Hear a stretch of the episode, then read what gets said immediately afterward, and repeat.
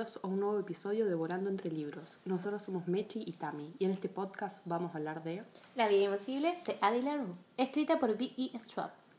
En esta historia nos encontramos con Adelaine, una niña que vive en un pueblito de Francia en el siglo XVIII y no está conforme con la vida que le tocó. Ella quiere más, quiere conocer otras ciudades, quiere dibujar.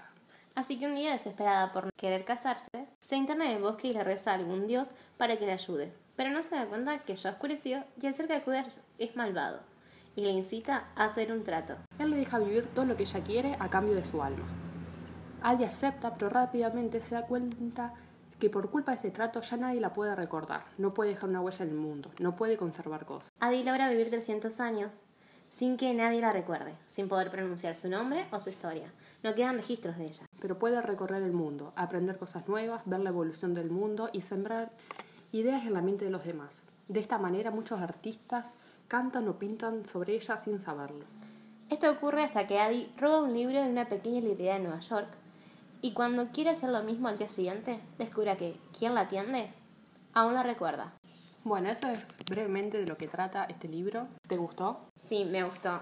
Me costó un poco al principio. Lo leí y dije, ¡ew! ¡Qué buena trama!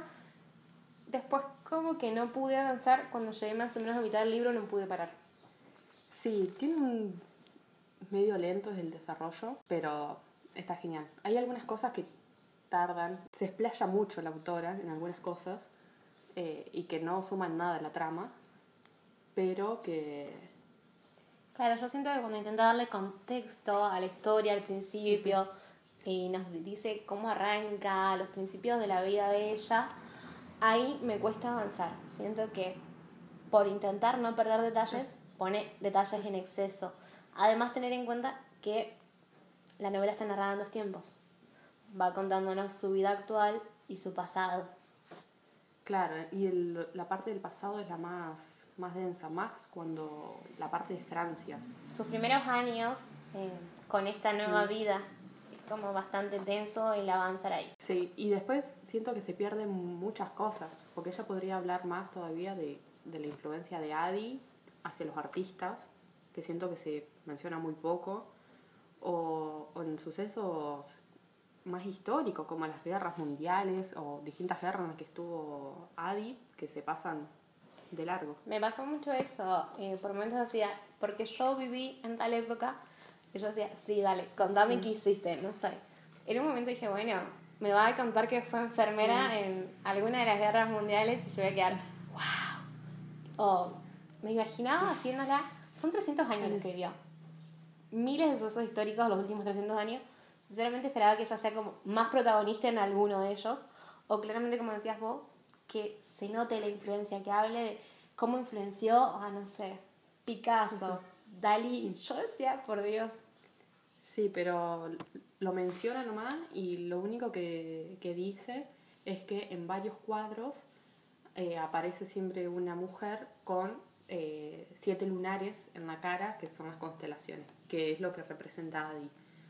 Y que da la casualidad que ningún autor sabe de cómo que pintó eso. Pero lo menciona nomás. Ahora, algo que me gustó mucho es que al inicio de cada parte eh, ponían un cuadro o una escultura o una obra de arte y la detallaba, quién la hizo, eh, en qué año y el, el detrás de esa obra, o qué, qué significa esa obra. todas obras obviamente inspiradas por Adi, pero en donde no se la nombraba porque no se la conocía. Eso me encantó. Por eso esperaba, no sé, que tal vez la autora tenga, tenga la osadía de decir, inventar una historia con algún pintor famoso, algún cantante famoso, como no sé, ponerle inspira. Picasso hacía cuadros que lo amo, pero cuadros raros, en donde no tenía forma. Y decir, no, bueno, Adi inspiró X cuadro de Picasso y lo conoció así, me hubiese parecido mega interesante. Claro, o, escritores. Adi dijo que conoció escritores, que charló con escritores.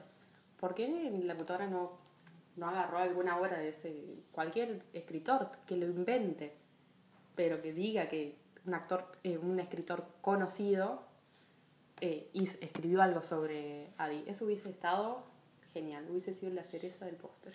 Sí, te juro, o sea, viví la época de los 20. Claro, ¿qué hubiese dicho? No, que no sé, boludo, que la vida loca de Ricky Martin no está inspirado en nada, no sé. Pero algo. Que Adi es María. Claro. Ahora, vos, ¿harías el mismo trato que hizo Adi? No, No. no, ¿Cómo que no? no, no, no me gustaría vivir tantos años. ¿No te... No, ¿Y el mismo trato que Henry de vivir solo un año? tampoco. Ay, qué aburrida que sos. No, a mí, a mí dame una máquina del tiempo y permitirme viajar tranquila, ir y venir. Pero, a ver, si yo tuviera que pedir un deseo, sería ese, poder viajar, ir y venir en el tiempo, sin problema. Ni siquiera quiero presenciar y ser importante en una época. Yo quiero poder viajar en el tiempo. Pero vivir muchos años, no, me daría mucha tristeza vivir tantos años y ver cómo todo evoluciona y perece y vos seguís ahí tal cual. Como que, no. Y vivir en Salamanía.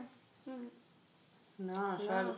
El, el trato que hizo Adi lo raría. Imagínate poder ver todo, o sea, y más ella que vio cómo evolucionó todo. Por eso, Porque me desde gustaría el viajar. siglo XVIII, no, del siglo XVIII, el XXI, pasaron todos los cambios, los más grosos, los cambios, los cambios más importantes de la humanidad, en todos los aspectos. Imagínate ver todo eso. Sí, pero a qué precio. No, no me gustaría. No sé, Luke, si estás escuchando esto, llamame que yo me interesa tu, tu trato. No, a mí solamente si me ofreces viajar en el tiempo cuando yo quiera y como yo quiera. Nada más. Luke no haría tratos con vos. No, No, jamás. nada del libro. Yo jamás haría tratos con él. Invocaría a algún dios de día. Pero no. Son los más aburridos los de día. Sí, pero no, no, no. No, Si Adi hubiese invocado un dios de día, no no tendríamos esta novela. Mal. Y es una novela genial. Vale la pena, sí. Una de las mejores, tal vez, que hemos leído juntas. Sí, puede ser. Puede ser, es verdad. Está en el top. Y si vos viajarías en el tiempo, ¿en qué época te gustaría estar? Ponerle que haces el trato con Luke y Luke te permite un viaje en el tiempo nomás. Uy, qué pregunta más difícil. Em, históricamente me gustaría mucho el 1800. Toda la parte de, de la lucha del feminismo me fascina. Sé que es como vertiginoso, pero me encantaría 1800 o la década del 20. Por el boom. Por el boom artístico, me encantaría esa vida en París gloriosa y más tirando a mi carrera, me encantaría eh, ver de cerca Wall Street, crisis del 29. Son como por eso. Sí, capaz que me quedaría en la, en la década del 20. Veinte. No pido más, Vivir toda la década del 20. te juro. Después de volver. Después te morís. Después puedo morir tranquila. Aparte la moda de esa época me gusta. Y no, no es mala. ¿Viste? Es una buena idea. ¿Vos? Y yo obviamente de la Segunda Guerra Mundial. Me gustaría ser, no sé, tipo un espía o esos que, que ayudaban a, a salvar a los judíos, a exiliarlos. Eh, pero una- como un espía capaz que sea mejor. Más lindo, más, más acción. Son las mejores tramas siempre. Sí. Ah, una espía de la Segunda Guerra Mundial. Eso me gustaría ser. Bien ahí. Pero como yo me gustaría vivir de por vida. Trato Adi, sería- así que Sos la Adi del día. Claro. Bueno, y después, hablando de, de top, ¿quién estaba en tu top en el triángulo amoroso? Luke. Team Luke toda la vida. Toda la vida. Henry era re aburrido. Era humano. Pero aparte tampoco es que tenía una chispa, no tenía alma, no... Bueno, alma claramente no la tenía porque le pertenece a Luke. Pero no, le faltaba algo. Le faltaba ser divertido. Algo, no sé. Faltaba emoción en su vida. Sí. Era re monótona. Pero ¿cuántos Henry hay en esta vida? Todos somos Henry en esta vida. Somos más Henry que Luke, por desgracia. Creo que por eso todas queremos ser Luke. Sí, pero aunque Luke se la rehizo a Adi, bueno, y Adi también, porque lo torturaba cada tanto. Yo preferiría Pero- ser Luke a ser Adi. Sí, mucho más emocionante. Él estaba todo en ¿Ves? el mercado negro, toda una parte negra, me encanta eso. Me encanta el, el malo. ¿Ves por qué no quisiera ser Adi? No, pero igual me gustaría ser Adi. No, no, no, no. Insisto, quiero ser Luke. No me diste esa opción, debiste darme esa opción. Siguiendo con el tema del triángulo amoroso. ¿Te involucrarías en uno? Ay, es mucho quilombo. Dependiendo si yo soy la protagonista del triángulo o soy la tercera en discordia. Eh, no, pero es mucho quilombo. Es muy. Imagínate, si yo soy la protagonista, peleo entre dos personas. O sea, lucho yo a ver con cuál decido quedarme. Y es mucho, mucho para pensar. Estoy totalmente de acuerdo. Y si sos el tercero en discordia es como, ay, tengo que luchar. Oh, fiaca la vida. Claro. No, eh, los triángulos amorosos no. Ni me gusta leerlos. Este, No. este me encantó. Este lo tengo que admitir, me encantó. Pero este tenía la particularidad de que no eran humanos totalmente. No era un triángulo amoroso común. Claro, este era. Onda, Wanda, China y Cardi. Esto era algo como, sí, vale la pena. Pero la verdad, en la vida real yo tampoco. No, no, ni- no, sí, ni, ni leerlo. Cuando yo empiezo a leer un libro y, y veo que tiene un triángulo amoroso, mira, el 95% de las veces lo dejo. Porque no. Dejé eh, hace poco. eh, hay una trilogía de Elizabeth Bennet. eh, Alguien como tú o algo así, no me acuerdo, no me gustó, me acuerdo. Eh, lo empecé leyendo y no, no me gustó, no me gustó. Lo terminé. No sé por qué lo terminé, pero no, dejé la trilogía y por la mitad, no, horrible. Aparte se queda con el camino me gustaba, porque obviamente me spoileé. Pero no, no, no van conmigo los triángulos amorosos. Yo no me los banco, sinceramente. Es como que la trama tiene mucho, mucho drama. A mí si me vas a dar drama, dámelo en forma de asesinato. Si no, vos viste que yo, lo mío es como, ay, misterio, dame asesinato. Si es algo romántico, lo leo como para relajarme. Entonces si me pones un triángulo amoroso, siempre me enojo con alguien, la paso mal. Los evito en, en la vida real y en la ficción. Claro, aparte siempre hacen que la mina sea la... Ay, que no sé entre quién elegir, que hay... Y siempre toma decisiones, malas decisiones, siempre. Aparte siempre hay un chico bueno y un chico malo. ¿Por qué no pueden ser los dos malos? ¿O por qué no pueden ser los dos buenos? Bueno, este. Bueno, en este era uno buen, uno era malo y el otro era boludo. Porque siempre era boludo. ¿Estamos en horario de protección al menor? Poner el pi. Bueno, y el final, Lo me. Me encanta el final.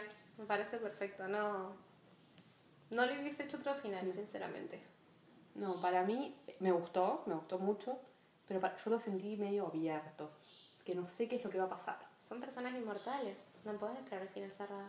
Y pero ahí te dice que mm, el trato que, el nuevo trato que hizo Adi con Luke era hasta que Luke se canse de Adi. ¿Y cómo sé yo si Luke se cansa de Adi o no? Para mí, Luke no se va a cansar de Adi porque Luke estaba enamorado de verdad de Adi. Yo siento que fue un trato justo. Él la siguió por años intentando que ella se canse. Creo que fue un cambio de roles. 300 años más, a ver si se cansa él. Y cambian el trato. ¿Se va a cansar para vos? No, para mí pasan 300 años y cambian el trato. En mi mente va eso, es como que, sí, fue como la vuelta de tuerca, dale 300 años a él. Segunda parte de la vida invisible de Adi. No, ojalá que no, odio las segundas partes. Sí, no, o sea, el final que tiene está genial, pero necesito saber yo Bueno, un día de Sí. esto lo escribimos, amiga. ¿Qué pasa? Para mí, yo estoy convencida de que Luke estaba enamo- está enamorado de Abby. Eso es un hecho para mí. ¿Acaso capaz de enamorarse? Para mí sí. Para mí, ¿Por qué no se va a poder enamorar? ¿por qué no? Lo de la exposición, mamá. Puede ser. Es un ser sin alma, que roba alma. ¿No tiene alma? Sí, tiene un montón. Tiene de sobra alma. Tiene, hasta el alma... No, no, porque la gente no la llega a tener. Pero tiene muchas almas, así que para mí sí. Para mí no es capaz de enamorarse. Alguien que roba alma no tiene sentimiento. No sé, porque fíjate que Adi veía en sus ojos, en sus cambios de ojos, todos los sentimientos que él tenía. La ira, el enojo, eh, el amor, la, la alegría. Ella lo veía en los ojos de él, en cómo cambiaba la tonalidad. Pero él es una invención de ella también. Uh, se está volviendo muy filosófico esto. Así que Leanla. lean el libro y después cuéntenos para ustedes. Luke, ¿tenía alma?